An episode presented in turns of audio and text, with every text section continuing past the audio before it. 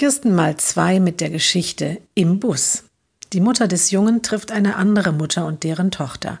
Die Kleine wurde erst gerade eingeschult. Sie besucht aber nicht die Grundschule am Wohnort, sondern wurde vom Schulamt einer anderen Schule zugewiesen, in der Kinder mit und ohne Behinderung unterrichtet werden. Das Mädchen kuschelt sich an seine Mutter und gähnt. Na, du bist aber müde, sagt die Mutter des Jungen. Schule ist ganz schön anstrengend, oder? Nicht die Schule, antwortet die andere Mutter, sondern das frühe Aufstehen. Der Bus kommt schon um 6.40 Uhr. Und wann fängt die Schule an? fragt die Mutter des Jungen nach. Erst um acht, aber das Amt für Beförderung sagt, anderthalb Stunden pro Fahrt sind zumutbar. Oh je, sagt die Mutter des Jungen mitfühlend. Na ja, so schlimm ist das auch nicht, gell, Mäuschen? Die andere Mutter nimmt ihre Tochter in den Arm. Du fährst ja so gerne Bus.